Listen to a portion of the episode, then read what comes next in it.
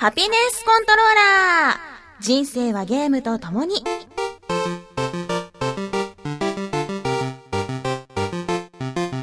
この番組は FPS から美少女ゲーム、さらには洋ゲームで私 DJ ミスズの生きる糧となっているゲームについてご紹介。初めてのシューティングバー。うわー、ここで撃てるんですね。私、あの、こういうところ初めてで、どうやってシューティングしていいかわかんないんですよ。なんでちょっと持ち方から教えてもらいたいんですけど。あ、初めてなんですね。大丈夫ですよ。えー、ここでこうやって持ってもらって、ここを覗くとちゃんと的が見えますから、あ、あとは大丈夫です。あの、こいつでヘッドとかナツとか狙えばいいですよね。オッケーです。つたたたたたたた。そんなちょっと引くらいのゲーマーである私のお気に入りを次々にご紹介します。たまにはゲーム以外のことも話しますが、大体がセットして。お疲れです。いやー、今日もお客さん多かったっすねー。ってなんでこの的下半身だけないの？ああ、それ、さっき説明したお客さんがずっとナッツショットばっかやってたんだよね。ヒ ーハピネスコントローラーレベル58始まります。もうですね、今ですね、私血がたぎっているんですよ。どうした？昨日、夜にですね、はい初めて、生まれて初めてシューティングバーに行ったんですよ。シューティングバシューティングバーっていうのは、はいこういろんなモデルガン、ガスガンがあって、はいまあエアガンとかもあって、それをこう的に向かって撃てる、飲みながら撃てるという素ー敵なバーなんです。えー面白いですね。で、それが今泉、福岡市の天神の今泉にありまして、一軒。うん。はい、ザ・シューティングバーというもうそのまんまのお名前でありまして、そこにずーっと、もう1年くらい前からね、行きたいうん行きたいってずっと言ってたの。結構前からあったから、そうそうもう行ってんのかと思った。行ってなかったんですよ。へーで、ようやく初めて行ったところ、もう大興奮 大興奮も大興奮。でしょうね。もうね、お酒なんて一滴も飲んでないのにびっくりするぐらいテンション高くてね。もう知らないお客さんともめっちゃ仲良くなっちゃった。あ、そうん。その私が行ったシューティングバーっていうのが、ガスガンがその50種類ぐらいあって、で、種類は、えーハンドガンがたくさんあって、あと、サブマシンガン少しと、アサルトライフルもあるっていう感じで。で、あの、その他にも、ショットガンと、えーグレネードランチャーもあったり、ちょっとネタ系の武器もあったりとかで、すごい楽しいんですよ。へえ、そんな数あったらもういろんな種類、ね、そういろんな楽しみ方できますよ。こうね、メニューがもらえるんだけど、最初に。で、それで最初お料理メニューとかあってう、んその次のページから普通にもうあの、銃のメニューがあって、これはなんか女性の方おすすめですよとか、この銃はこういったゲームで使われましたよ。バイオハザードで実際うんにその、このされた使われたモデルですよとか、もうさもカクテルのような感じで載ってるんですね。そうです。もう写真付きで。で、見た目で選ぶもよし、ゲームで使ってたあの武器を選ぶもよしという感じでへー撃ってきたんですけど、ちょっと、実は撃ち終わった後の的を持ってきたんですよ。またまた多いな。いくつ打ったんだよ。9枚。9回やね。多いよ。私が気に入ったのはですね、へーまずデザートイーグルなんですよ。はいはいはい。デザートイーグル1.1キロぐらいある、ちょっと重めのハンドガンなんですけど、へーいやー、これね、うんすごい、最初は、あー重くて反動強そうだなって思うんだけど、うんうんななんかね、こう、意外と安定して、うん。うん狙ったところにちゃんと行ってくれるんです。見て、あほら。ちゃんと頭のところに穴がそうそう、開いてますね。頭とあと股間ですね。下腹部にちゃんと。いや重いけどしっかり当たるうんっていうね。うん。あの、デザートイーグルすごく気に入って、昨日2回打ちましたね。へで、あと他に何打ったかっていうと、ワルサー PPK。ーうん。これは峰不二子さんの打っている銃なんですよ。なんかこうちょっと足からスッとそう、取り出そうかなと思ったんだけど、これね、すっごい銃軽いの。軽くてめっちゃブレるんよ。あ当たってないでしょ？そうなんすねえあ、でも頭にちゃんと当たってますね。そうそう、頭は当たるんだけど、股間が狙えなくてね。やっぱこう、藤子ちゃんって言うと上手にそこら辺も狙えないといけないじゃない？ハートと心と。あの的になんかええ印がついてますけど別に股間は狙えみたいなマークついてないですよ そうですね。私ね、そう。じゃあ私今からって、そのなんかやっぱ宣言して打った方がいいじゃん。ただ的に当たって、はいあ、ここに当たってるねとか言われるの嫌だから、はいはいはい私じゃあ今から頭と股間狙いますって宣言して大声で言って、うん打ち始めてたのね、毎回。うんうん今から心臓狙いますとか。ううんん。もう周りはもうちょっと引きますよねやっぱりねうん、宣言した、股間は宣言した人初めてですね って言われたの。うん。でも面白かった。これが、えー、プロジェクト 19P90 ですね。えこれめっちゃ楽しかったんよ。うんあの、ドットサイトのサブマシンガンでね、あの、ちゃんとこう、首をこうぐっと右に傾けると、うんスコープの中でちゃんと赤い点が見えて、で、その、ちゃんと、あの、なんていうのかな、赤い点をかぶせるとしっかり当たる。うん。うん。だから大穴だいぶ開いてるでしょ。狙いが定まってますね。頭もぽっかり開いてるし、股間もね、もうあの向こうがスケスケですよね。向こう側が見えますよ。そう、あの穴が開いてるっていうか、本当に大穴がさ、弾が通った穴じゃなくてもう指でガーって開けたみたいになってますよ。だね。これね、すごい面白いし、多分誰でも当たると思う。えー、そうなんだ。あの、サイト覗いた時の赤い点さえ見えれば、うん誰でもでできるんじゃないかなって思う。そう。ねでも、なんか、誰でも当たるっていうとちょっと面白くないから、うんうん難しいやつもやってみたいそう、そこでですよ。はいこれですね。M16A2。ゴルゴカスタム。おゴルゴが使ってるやつですか？そう、ゴルゴスナイパーカスタムです。へえあの重心が長いやつ？はい。これがですね、私じゃあちょっと、ゴルゴになってくるわって、お店の人にも周りの人にも隣のお客さんにも宣言して、知らない人だよ。知らない、全然知らない人だけど、ちょっと今から、私のね、後ろには立つなよって言いながら言ったらさ、めっちゃ重くて、へ3.7キロあるんですよ。えで、それをこう、右肩に当てて構えるっていうのがね、うんうんうん非常に大変で、もうお手手ブルブルで、はい、終わらんかなって思いながら撃ってた。何発ぐらいあるんですかこれ？えっと、それぞれマガジンの種類はいろいろあるんだけれどうんうんも、うん、銃によって違います。で、これ、ゴルゴカスタムは、あの、頭を狙ったらどうしても首元ばっかりになってね、なんか、ずれるんですよ。てかう、んそう、すごいブレるの重すぎて。でも股間は見て、ほら、あ上手に当たってね股間だけはちゃんとね、さすが当たってるんですよね。ね何その能力女ゴルゴと呼べ。でもちょっと重すぎたので、私、ああいうのはもう打てないなって思いました。へーしばらく30分ぐらいちょっと打てなかったもん。あそうなんですね私筋力ないからさ、プラーンってなって。あと何打ったかな？そうそう。えっ、と、グロック 18C。あよく名前を聞きますねこれはフルオートなんですけど、なんと毎分100、1200発。毎分1200発というすごいへえ弾が出るんですよ。1秒間に200発？え？わかんなくなった。20発ですよね。20発ですね、うん。もう音がすごくて、私一回撃って、わーってびっくりして、ちょっとなんか周りを見渡して、あーちょっと大丈夫なんですよね、これって感じで撃って。やっ、ぱすんごい振動きますか？反動がわーっつって。反動もそうですね、すごいですね。うーん。でも、あまりにもあっという間すぎて、何が起きたか分かんなかったです。ロングマガジンだったのかな？んか長いの使って、うんで、マガジン2つ買ってやったんだけど、なんかあっという間すぎて、ガチャンって入ってすぐガチャンって出てきた。トイレより早いと。へえ面白いですねあと何打ったかな？あ、MK、MP5KA4 クルツ。うんうんこれサブマシンガンなんですけど、うん全然当たりませんでした。ようばらける。へで、いろいろ他にも打ってみたんだけど、次にね、打ってみたいのが、あの、日本警察の皆さんが使ってる銃。ちょっと手を挙げろとか言って打ってみたいなと。あとは、グレネードランチャーとか、うんうんなんかショットガンとかも打ちたいなと思いました。えすごい楽しいんですよ。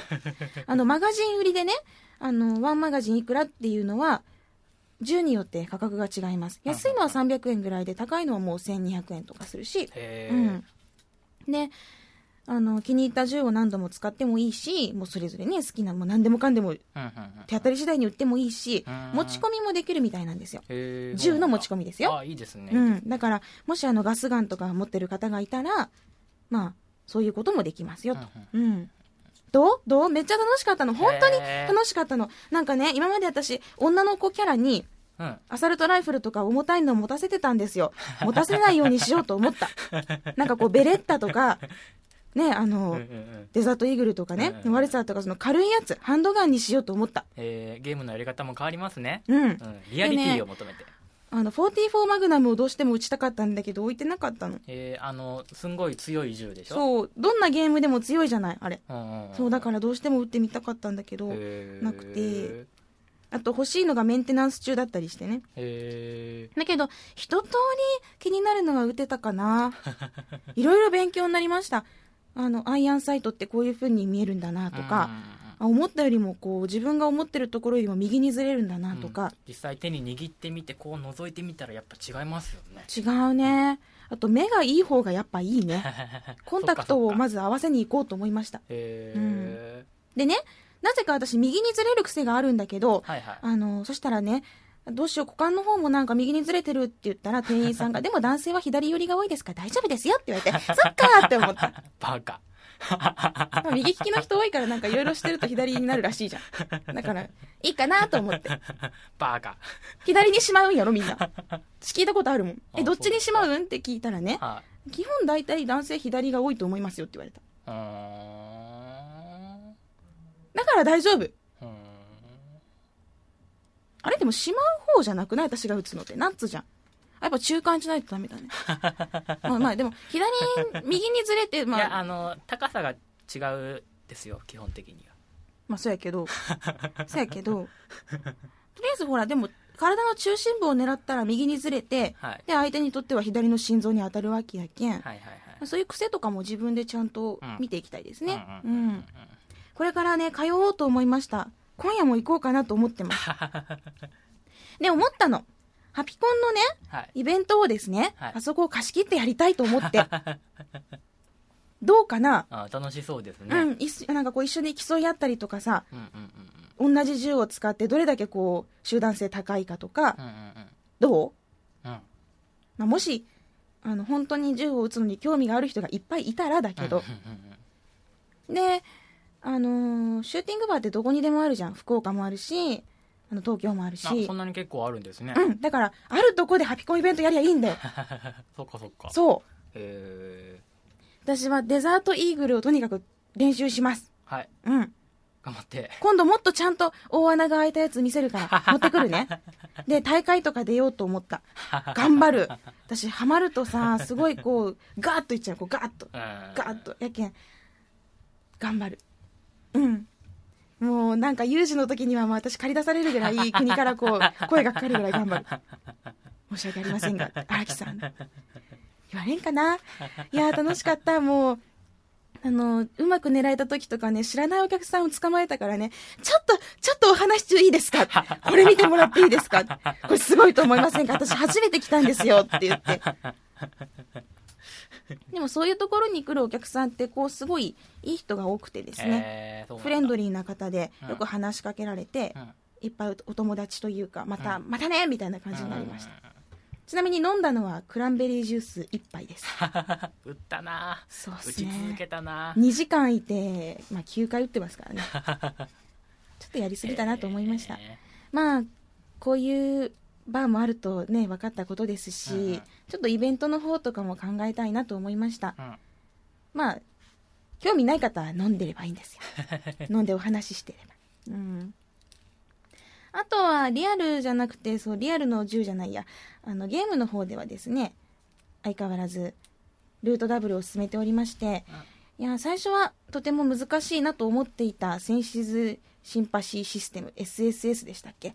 あれが、だんだんこう慣れてきて、最初ね、そのゲームなんだからもう選択肢でいいじゃんって、アドベンチャーなんだから、選択肢なんてもう上下で選ばせろよって思ってたんだけど、なんだろうね、その感情をエニアグラムに乗せていくっていうのが、すごく登場人物の感情と自分の感情が重なる気がして、うん。うん、没入度が高いんですよ。なんかこうイベントがあった後にちょっとこの人のこと好きになったけんあげとこうみたいに思ったりしますよねまあそうね、あのーそういうふうな自分の感情、気持ち、好みとかも乗せられるから、よりゲームの中に入り込めるっていうのが分かりました。最初本当嫌だったんですよ。めんどくさいシステムしやがってみたいな。なんかこんな新しいのつけなくていいのにアドベンチャーはって思ってたんよ。いい文章とね、絵が、おあと音楽があったらいいじゃんって思ってたけど、ああ、いいわって思いましたね。うん。今は、えー、ルート B の6章なので、まあ、今後も進めていきたいと思います。ちゃんと終わったら、こういうところがいいと思ったって、まあ、システム面とかも含めてね、レビューしたいなと思ってます。私の最近のゲームライフ、そしてトリガーハッピーライフはこんな感じでございます。あ、あとあの12月29日の東京の新宿で開催される360忘年会開催するんで、もしハピコンリスナーさんで参加される方いらっしゃいましたらタグにツイートして教えてください。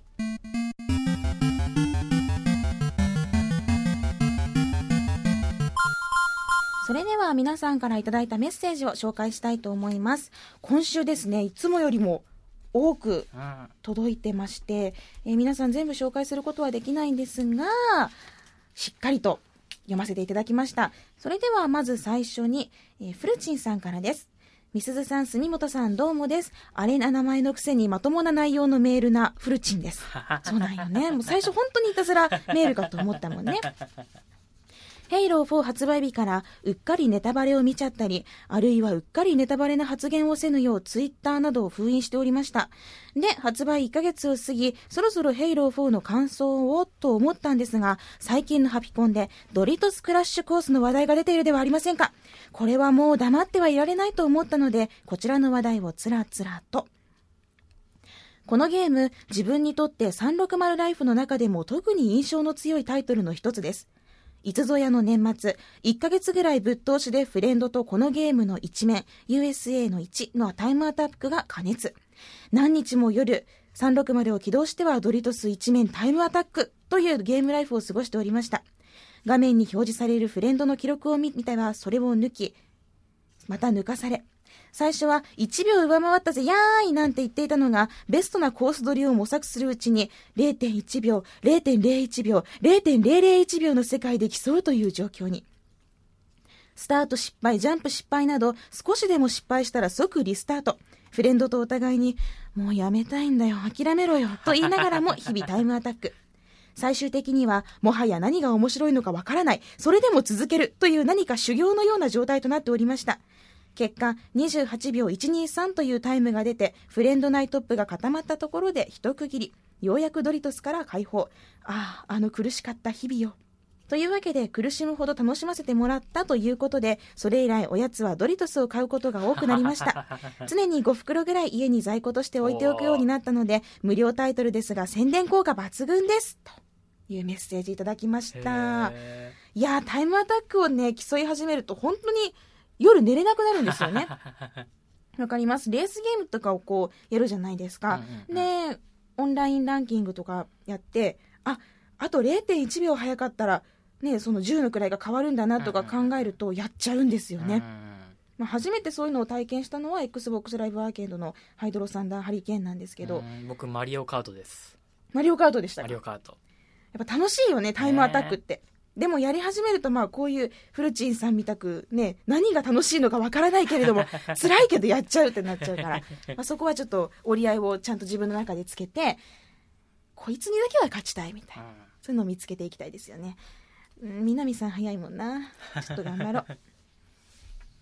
では続いては、ナビーさんからのメッセージです。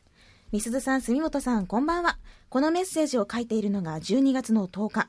12月10日といえば、そうです。Xbox 360が日本で発売された日なんです。お2005年11が、えー12月10日発売でしたね。ということは、もう7年経って8年目になる。早いな私は Xbox 360は発売日に買いました。最初に買ったきっかけは当時やっていたファイナルファンタジー11が HD で楽しめるということからでした。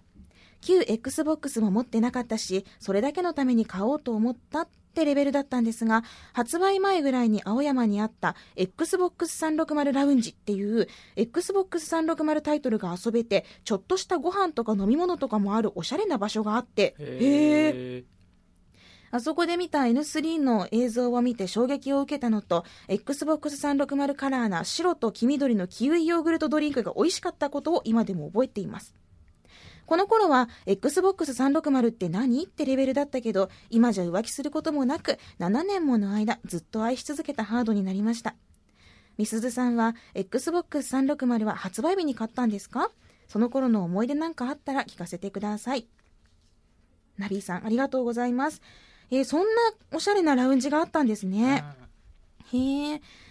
昔は、こういう宣伝にいっぱいお金使えてたのかな？いやいや、素晴らしい。いいな。私は発売日には買ってないんですよ。まだ360歴3年ぐらいなので、うん。割と後からやってきたっていう感じです。で、まあ知ってからというものをずっとね、浮気することなくずっと360だけを愛し続けてるんですけれども、前からね、元々からずっと知ってればよかったなと、昔の Xbox 時代からやってればよかったなって思いました。7年前っていくつだ？えー、17やけん。もう、私この仕事を始めてるか始めてないかって感じかな。えイベント業を。16、17の、17の頭までがメイド喫茶だったから、うんうんせやね。うん。うんうんうん。んその頃はずっと PS2 ばっかりやってましたね。へアトラスばっかりやってましたね。ー あと、乙女ゲーはいはい。うん。なんで、その頃は Xbox って名前すら知らなかったと思います、多分。いや、360タンも、もうね、こんなに経つんですね、発売されて。ここまで、あんまり、なんていうのかな。まあ、性能は上がってるけれども、1個のハードがずっと長生きするっていうのが嬉しいというか、まだまだずっと愛され続けてほしいなと思います。新型の情報とかもこうチラチラ出てますし、360タンの次、その未来を担っていくのは誰なのかなと期待しているところです。ナビーさんありがとうございます。それでは続いては、ボブ山田さんからです。あれ、ボブ山田さんって確か、あれだよね、あの、360忘年会のイエスリストにいらっしゃった気がします。うんうんうんね。あと、ナビーさんがメイビーからイエスに変わってましたよ。うん。えーと、じゃあメッセージを紹介しましょう。最近、私はヘイロー4で夜な夜な、野良で対戦や協力プレイを楽しんでおります。シリーズはほとんどやってなくて4がほぼ初めてなんですが、銃でヒャッハーする魅力を教えてもらえたみすずさんやハピコンにはとても感謝してます。さて、12月17日から、ヘイロー4インフィニティチャレンジ。カタカナで書いてくれと、ほら、カッコで。よインフィニティチャレンジぐらいは読めますよ。それは多分大丈夫。うん。でもありがとう。えーインフィニティチャレンジというオンラインの大会が開かれ、豪華商品がたくさんもらえるということを知り、早速ウェブサイトに行って登録してきました。ヘイロー4のマルチプレイを楽しんでいるだけということで気軽に参加できますが、ウェブサイトが英語しかなかったので簡単にまとめました。おおおこれはもう、私は絶対自分じゃもうね、ページすぐ閉じてるから、そっと。えー、大会の期間は12月17日から1月10日が予選。決勝が1月12日から19日となります。オンラインマルチプレイのゲームモードであるウォーゲーム、スパルタンオプスそれぞれをプレイしてスコアを貯めていき、世界中のユーザーとランキングを争うことになります。予選期間の順位により上位10%、その下の30%、さらに下位60%の3つの階層にプレイヤーが分けられ、1週間の決勝期間中にそれぞれの階層内でスコアを競い、その階層ごとの最終順位に応じて商品がもらえることになります。つまり、初心者であっても、下位60%の階層内で上位に入れば、何かしら景品がもらえるという嬉しいルールなんです。おもちろん階層が上の方が商品は豪華で、ウォーゲームの1位になると、UNSC 仕様の本物の車がもらえますし、えスパルタンオプスの1位では、なんと、ヘイローシリーズ次回作への出演権をもらえるということになります。えゲームにえーゲームに出演できるなんて夢がありますよね、と。スパルタンオプスは一人でプレイするのではなく、オンラインのマルチプレイでないとダメなようなので、えーご注意を。でも何回同じチャプターをクリアしても得点がもらえるので、どんどんプレイしましょう。あと、ウィークリーチャレンジについても、毎週お題が与えられて、それぞれ世界で最初に20番以内に達成した人は商品がもらえるそうなんで、チャレンジしてみてくださいと。すごいこんなにー、すごいですね。本物の車もらえる。うん。うん、車もらっちゃおうぜ。うん。私免許ないから。そういう理由みたいな。意外と夢がない。ゲームに出演とか、ど、どんな役なのかな私、カーマインとかだったら嬉しいな。カーマイン的な役回りで、こう、割と最初に死ぬみたいな。どうなん？みんなが見てくれますよね。ね愛されキャラがいいな。すごい。次回作とか、え、どんな人が優勝するんだろうねう。んだって、世界でしょ？うん。ふわー、ふわー、すごい。攻略本とか出たらきっと書かれるんですよ。ちなみにこのキャラクターは前の大会で優勝したあの人です、みたい まあ、書かれるんやろね、なな。んかしら。ねすごい。で、ボブ山田さんの優しいところ見てほら。登録方法はゲーマータグに紐付くメールでログインするのと、生年月日と国名をプルダウンで選んで、同意するチェックボックス2箇所にチェックを入れるだけ。お、あ、でもミスズさんには難しいですよね。誕生日の10月は英語で October、日本は Japan ですよ。間違えないでくださいね。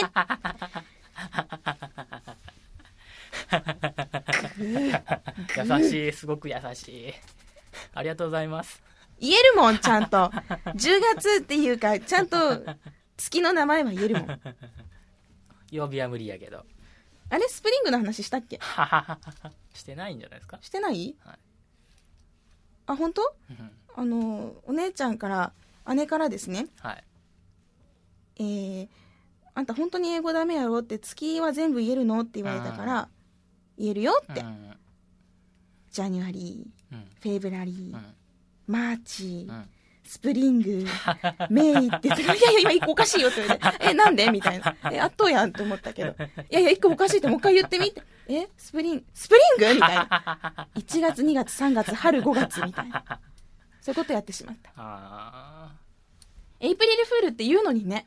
多分、あの、辞書の中身は私ちゃんと脳みその辞書はあるけれども、探しきらんのやと思う。うん本当にもうボブ山田さん書いといていただいて助かりましたねね助かったわ。インフィニティチャレンジは読めるわ。大丈夫。読めんかったのなんかあるかな、これまで。結構あるよね。で、この英語なんこれちょっと調べてっていうことあるよね。やん、恥ずかしい。いいの、日本語堪能だから。えーとですね、それでは今回読めなかったメールはですね、次回に取っておいてもいいでしょうか。のっちさんからはボーダーランズ2を、そして五平さんはヘイローウォーズに、あヘイローウォーズじゃない、えーハッピーウォーズについて、そして、えーニンニンさんがシューティングゲームについて、さらに、ボンクラケンさんがゲームミュージックについて、うん。そして、えー、ヨシキさんが、デッド・ア・アライブ5についてということで、いろいろこう、ゲーム紹介のね、メッセージも多くいただいたんですね。なので、来週全部読めるかちょっとわからないんですが、これは保存しておこうと思います。ぜひ、紹介できるだけ紹介したいと思いますので、皆さん今後もどんどんメッセージ送ってきてください。待ってます。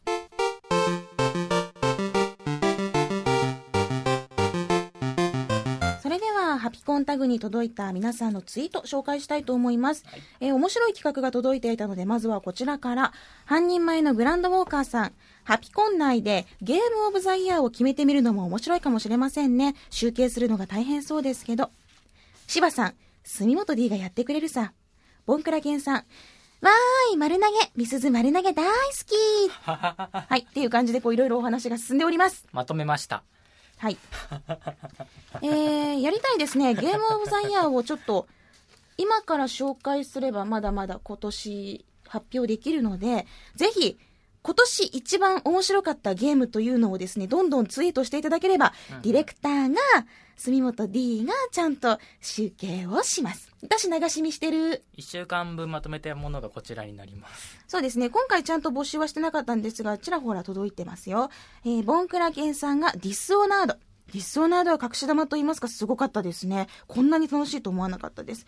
エビゴロウさんがロボノ。そしてザクロスさんがドラゴンズドグマ。えー、あとは、ボーダーランズ2を挙げられたのがタカシッチョさん。五平さんはルート W を。そして、ポーリーさんもボーダーランズ2。というふうにこう、上がってますが、この中のうち洋芸が1、2、あ、2つかボーダーランズ2、2回だから。うん意外と和芸が上がってますね。うん。じゃあ、皆さん、募集します。はいゲームオブザイヤー集計は、うちの住本 D がやりますので、安心してどんどんツイートしてください。私は、私はおそらくスナイパーエリート V2 かディスオナードか、えー、シンジケートって言うと思いますけれども、何かこう和芸、洋芸問わず、ジャンル問わず、面白かったっていうゲーム、教えてくださいね。はい。では、ヤスフーさんって合ってるのかな？お疲れ様です。ハピコンを毎週通勤のバス、電車の中で聞くのが楽しみです。特に金曜に仕事を終えた帰りが最高とおー、嬉しいですね。そうですね。金曜日の夜なんかに聞いていただくと、明日から休みだし、紹介されたゲームやってみようかなとかいう気分になるのかもしれないですね。うーん、ありがとうございます。あとさ、ゴキブリについていろんな人がやっぱり出るって言ってるね。うん。無事に引っ越し完了しましたよ出た？まだ出てないですまだ出てないあの冬場だから出ないんじゃないですかねたださ、夏になったらもう本当にやばいからね。うんうん。たくさんこう、ゴキブリ出るよっていう警報が届いてるので、しっかりとあの、ね、ゴミとか散らかさないようにした方がいいと思うよ。今日テレビが来る予定なんでおー360環境が揃ったらご報告しますはい。キネクトもよろしくお願いします。はい小林さん、久々に見かけたと思ったら、ドラクエ10からようやく帰還しました お帰りなさいその間、360のプレイ時間は30分未満です。ハピコンを聞くのも心苦しかったなぁと。で、360S 本体を購入したので、一から出直します。えー長年連れ添ったエリートは帰省時に実家へ持ち帰って大事にしますとのことです。あの、そうですね。向こう、ご実家にも本体を置いておくと、タグを USB メモリに入れるだけでもう持ち運びができるので、とてもいいと思いますが、私はあえて本体ごと持っていきます。うん。あと話題にちらほらなってましたね。塚坊さん、弾丸論破がアニメ化。決定しました。嬉しいような嬉しくないような、見てがっかりするんじゃないかなっていうすごい不安が大きいですう。んゲームだからこそのテンポっていうのもあったと思うんだよね。声優さんが変わっちゃうかも絵がだいぶ変わっちゃうかもみたいなありうますもんねまあ、テンポだね。テンポとどれだけシュールにやれるかっていうところ。でも、期待半分、不安半分っていう感じで楽しみにしたいと思います。そして、ハッピーウォーズの方も盛り上がっています。土日に開催されるとですね、私土日イベントじゃないですか。うんどっかで喋ってステージで喋って移動して帰ってくるじゃないですか。間に合わないんですよ。まあ、平日も終電だから大体間に合わないけど、こうなんか真夜中チームとかないかな？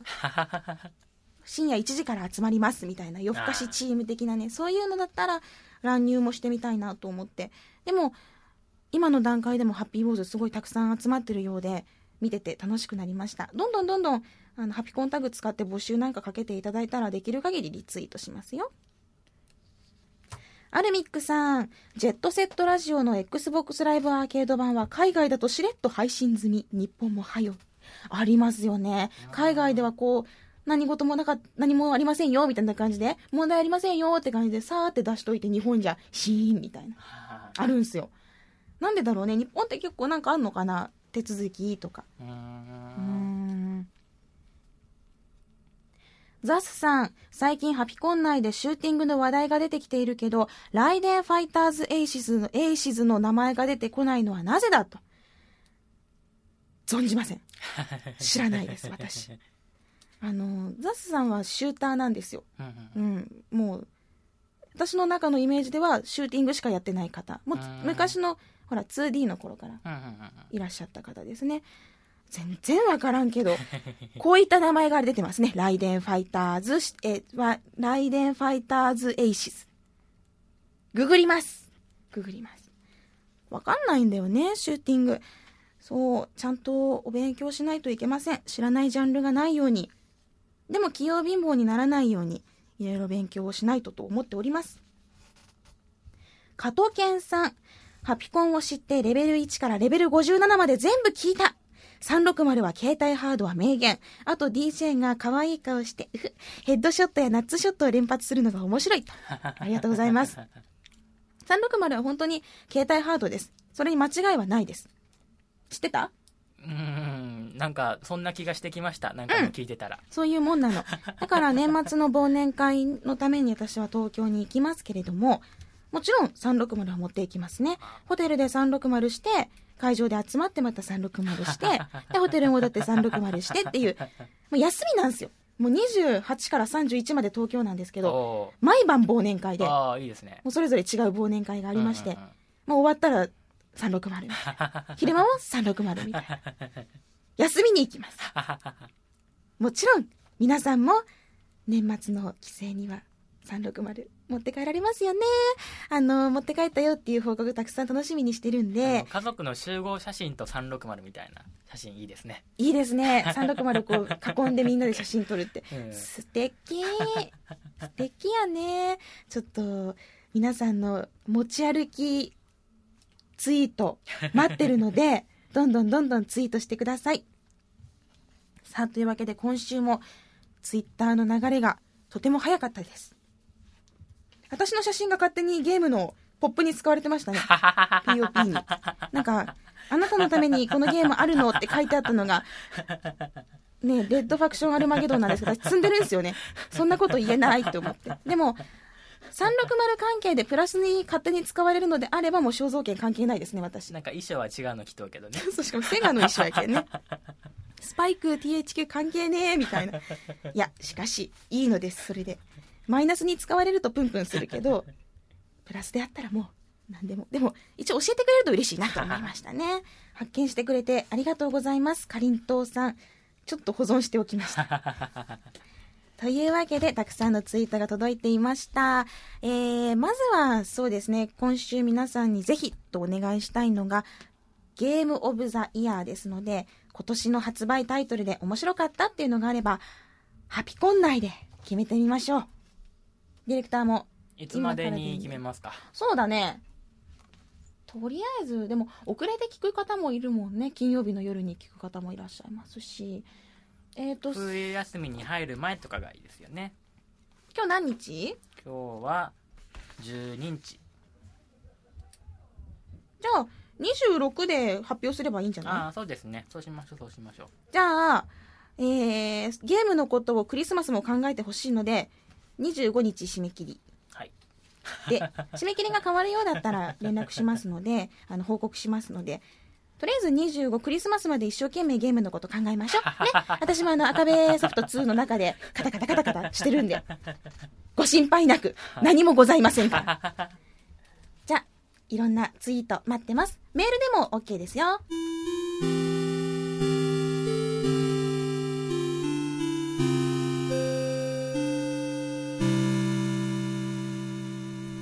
昨晩のシューティングバーの興奮もまだ冷めやらぬという感じなんですが、えーそろそろエンディングです。本物の、本物じゃないけど、リアルな銃の重さとか反動を知ると今後の FPS ももっと楽しくなりそうですね。すねだからこれからのゲーム紹介にもいろんな、なんていうのかな、表現の幅が広がるかなと思って、うんうんうん勉強のためにも打ってきます。はい。では番組の最新情報はラブ f m のウェブサイトからチェックしてください。URL は lovefm.co.jp、http コロンスラッシュスラッシュ lovefm.co.jp です。パソコンかスマートフォンからアクセスすると、ポッドキャストのコーナーがありますので、そこからハピネスコントローラーを選択してください。メールフォームや私、みすずのブログへもリンクしています。昨日久々に更新した。ツイッターのハッシュタグは、シャープハピコン、シャープ HAPICON。番組に関することをつぶやくときにはぜひ使ってください。ということで、今回はここまでです。ハピネスコントローラー、レベル58。お相手はみすずでした。また次回をお楽しみに。ハピコン。50G。初めてのリアルナッツショット。Love FM Podcast. ラブ f m のホームページではポッドキャストを配信中スマートフォンやオーディオプレイヤーを使えばいつでもどこでもラブ f m が楽しめますラブ FM.co.jp にアクセスしてくださいね Love FM Podcast.